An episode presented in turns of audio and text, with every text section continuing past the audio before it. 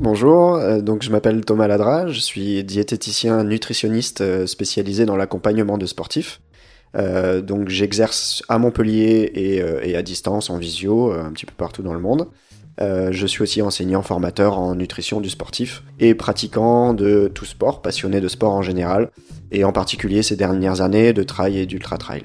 Aujourd'hui, je suis là avec vous pour euh, du coup parler de l'hydratation, faire un podcast sur l'hydratation et répondre à, à quelques questions.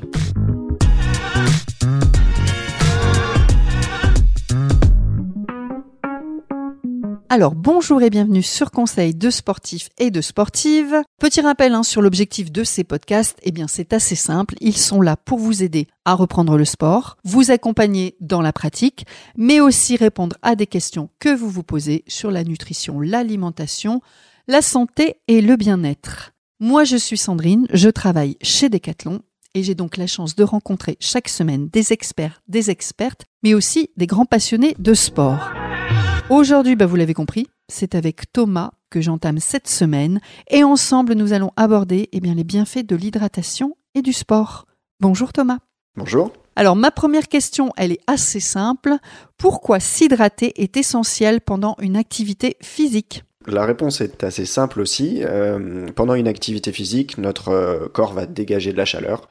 Euh, et notre, notre organisme n'aime pas trop quand cette chaleur augmente de façon trop importante. Donc pour la réguler, on va évacuer de l'eau sous forme de transpiration et c'est ce mécanisme-là qui permet de réguler la chaleur en évacuant de la chaleur. Donc comme on évacue de l'eau, eh bien forcément on va avoir besoin d'en consommer plus pour pallier à, cet équilibre et pour aider notre corps en fait à réguler sa température corporelle. Et alors comment faire pour bien s'hydrater pendant cette activité physique? Alors, comment faire? Il y, a, euh, il y a pas mal de choses sur lesquelles euh, on pourrait euh, discuter. il y a différents points. Il y a, dans, dans, un premier temps, la quantité de ce qu'on va boire ou la fréquence. C'est-à-dire que c'est important, si on fait un effort au moins d'une heure, voire d'un petit peu plus, en fonction de nos habitudes et de notre, notre entraînement, de boire régulièrement. Ça, c'est un premier point. tout au long de l'effort, de boire le plus régulièrement possible, si l'activité le permet, bien entendu. C'est préférable de, boire des petits volumes de 150, 200 millilitres toutes les 15 à 30 minutes, selon la quantité dont on a besoin, en fonction de beaucoup de, critères dont on parlera un petit peu plus tard, euh, pour avoir de la régularité et pour bien assimiler cette eau et pour du coup empêcher la déshydratation qui va arriver au fil de l'effort. Est-ce qu'il faut aussi boire avant, pendant? Bon là tu viens de répondre oui pendant, mais avant, pendant, après? Comment ça marche tout ce cycle? Bien, d'une façon générale, même si on pratique pas d'activité physique, c'est important de rester bien hydraté. Et euh, on sait que dans nos habitudes, on, ne boit pas toujours suffisamment ou pas suffisamment régulièrement. Donc ça, c'est un premier point. Il faut s'hydrater au quotidien. C'est ce que j'aborde avec tous les sportifs que j'ai aussi en consultation. Il faut penser à boire tout au long de la journée en petite quantité pas aussi fréquemment que pendant l'effort, bien entendu, mais se fixer des petits repères. Tiens, ce matin, est-ce que j'ai bu suffisamment? Est-ce que j'ai pris plusieurs petits verres ou euh, peut-être en demi-bouteille pour ceux qui ont des bouteilles ou des gourdes euh, afin de s'assurer qu'on va s'hydrater régulièrement tout au long de la journée. Ça, c'est valable aussi pour les enfin, non sportifs. Euh, c'est valable pour tous finalement. C'est ça, hein. ça c'est pour toute la population et le sportif n'y déroge pas. Le point supplémentaire pour le sportif ou la sportive, c'est que s'il aborde une activité en étant déjà déshydraté, ça sera, euh, ça sera un petit peu plus difficile et puis on verra que ça a des répercussions aussi euh, sur, sur l'effort. Donc avant, pendant et alors l'histoire d'après, c'est quoi? L'histoire d'après, c'est que pendant l'effort, on peut pas boire le volume euh, qu'on veut, on ne peut pas boire dans une quantité infinie parce qu'il y a une question de tolérance, de, de, de digestibilité aussi pendant l'effort. Euh, donc il va falloir aussi compenser après l'effort euh, les pertes qu'on a eues pendant l'effort. Mais aussi notre corps, à l'arrêt de l'effort, il va continuer à, développer, à produire de la chaleur encore pendant quelques temps. On continue aussi à transpirer, etc. Donc il faut aussi penser que il continue à dégager de la chaleur, il continue à perdre de l'eau, donc il, il faudra aussi compenser ces pertes-là par la suite. C'est valable pour toutes les activités physiques ou là tu es en train plutôt de me parler quand même sur des activités assez euh, intenses et de longue durée? Non, c'est valable pour toutes les activités physiques. Il y a de grosses variations personnelles. Il y a des personnes qui ont besoin de beaucoup plus d'eau que d'autres. On le, on le, sait, on le ressent. On a aussi des, des, des façons d'un petit peu de, de, contrôler ça et de voir quels sont nos besoins. Mais en général, quand on se connaît un peu, on sait qu'on a besoin de plus ou moins d'eau. Il faut pas chercher à se comparer à, à, nos amis, à nos proches ou à nos camarades d'entraînement, euh, parce qu'on a tous des besoins qui peuvent varier. Oui, il y en a qui transpirent aussi davantage que d'autres. C'est ça. Euh, alors avec l'entraînement, plus on est habitué à faire un effort, plus notre corps va évacuer tôt cette chaleur parce que notre corps il s'adapte aux situations et il va chercher à très vite réguler cette température. Par contre, à personne de même niveau d'entraînement, on peut avoir de grosses variations en termes de transpiration. Euh, ça, il y a une part de génétique, mais pas que. Euh, il y, a beaucoup de critères qui jouent dans ce domaine-là. Je, je, me permets une question supplémentaire. Est-ce qu'il y a des boissons qui déshydratent? Il y a des boissons qui, qu'on appelle diurétiques. Et diurétique, ça veut dire que ça stimule la diurèse. Et la diurèse, en fait, c'est la création de l'urine. Donc oui, il y a des boissons qui vont entraîner de plus grosses pertes au niveau urinaire, qui vont pas entraîner plus de pertes au niveau de la transpiration, mais au niveau des urines. Donc c'est aussi des pertes en eau qu'il faut comptabiliser. Euh, dans ces boissons, il y a le thé, le café, il y a l'alcool, euh, entre autres. Euh, c'est des boissons assez courantes qui sont effectivement qui vont augmenter les pertes hydriques. Qu'est-ce qu'il faut boire alors pour, euh, pour le sportif, euh, la sportive, pour s'hydrater? Est-ce qu'on fait focus principalement sur l'eau ou est-ce qu'il y a peut-être des boissons spécialisées qui seraient intéressantes? Oui, bien sûr. Alors, tout au long de la journée, ce sera de l'eau, bien entendu. De l'eau, soit de l'eau minérale, soit de l'eau du robinet, de l'eau de source en fonction des convictions de chacun, de, des goûts aussi. Si c'est de l'eau minérale, il faut penser à varier, ne pas être toujours sur les mêmes, puisqu'elles peuvent être très riches en un minéral et pas en autres, et donc du coup, euh, pour équilibrer un petit peu tout ça. Pendant l'effort, ça dépend surtout de la durée de l'effort.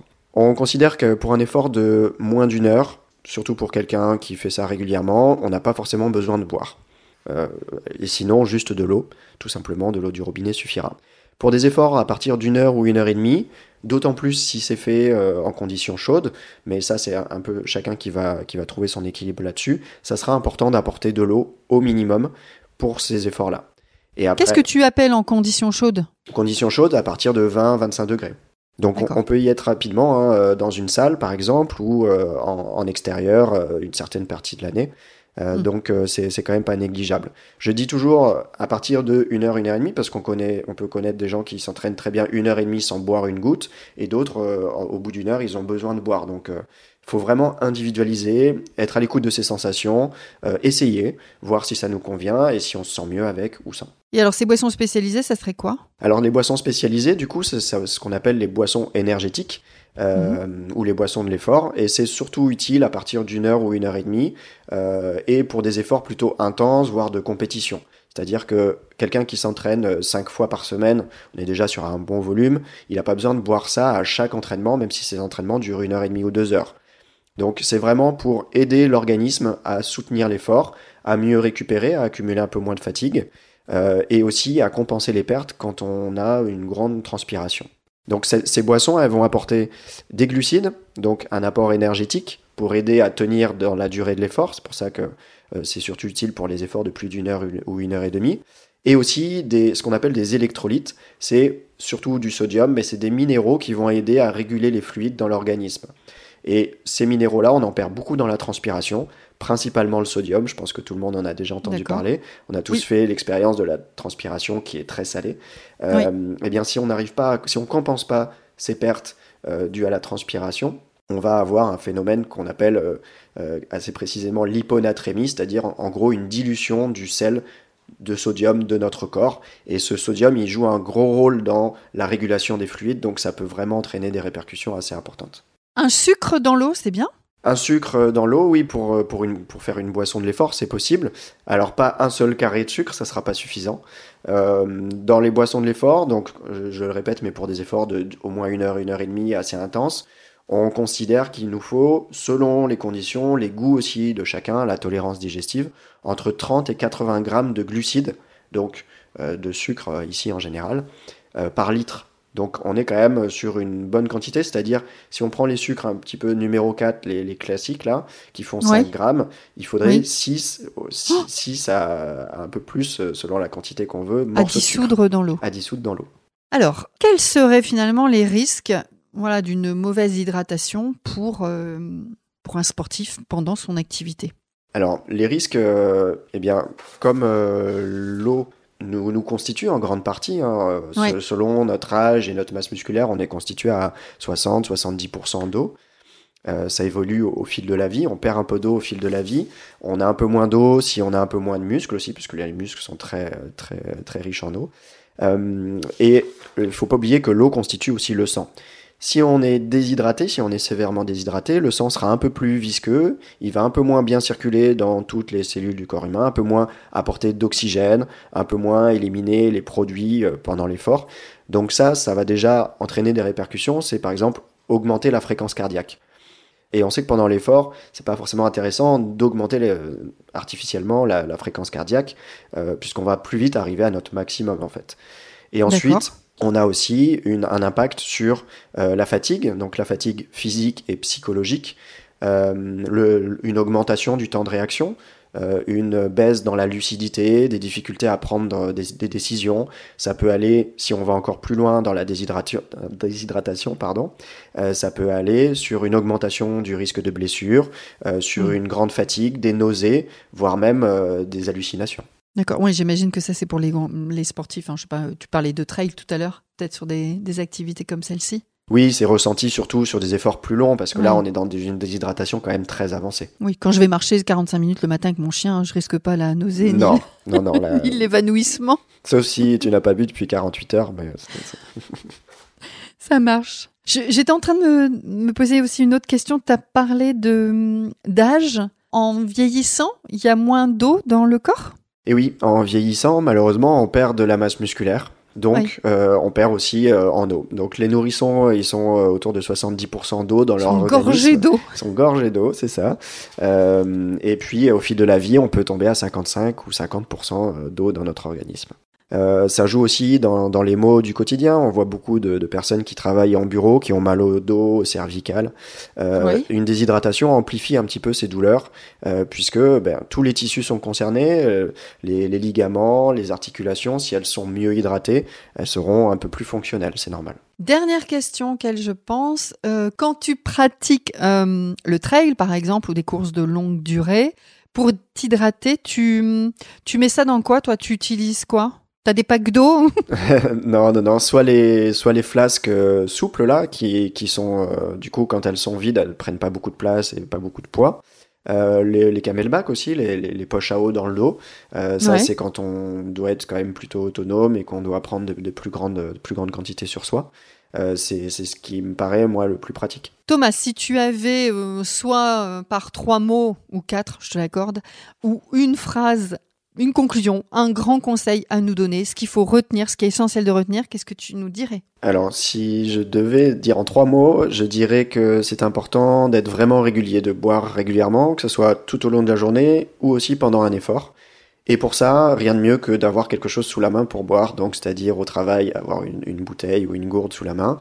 Et pareil pendant l'effort, si on veut boire régulièrement, il faut qu'on ait sur nous ou à portée de main, anticipé. Euh, avoir une boisson adaptée qu'on a déjà essayé aussi euh, dans les mêmes conditions. Et je voudrais rajouter que l'hydratation passe aussi par l'alimentation.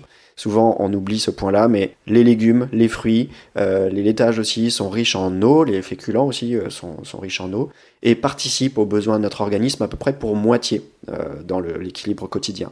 Donc si on ne mange pas suffisamment de fruits ou de légumes, eh bien, on va manquer un petit peu d'eau. Il faudra en apporter plus par l'eau, par l'alimentation, par la boisson aussi, en parallèle. Donc, c'est un point quand même important que parfois on oublie. Ok. Merci Thomas, merci pour tous tes conseils. Avec plaisir. Alors, si vous avez aimé ce podcast, eh bien, n'hésitez pas à le partager à votre famille, vos amis ou sur vos réseaux. N'oubliez pas de vous abonner à la chaîne des conseils de sportifs by Decathlon pour recevoir les nouveaux épisodes chaque mercredi. Et puis, en attendant, bah, écoutez, je vous souhaite euh, une bonne semaine. Merci.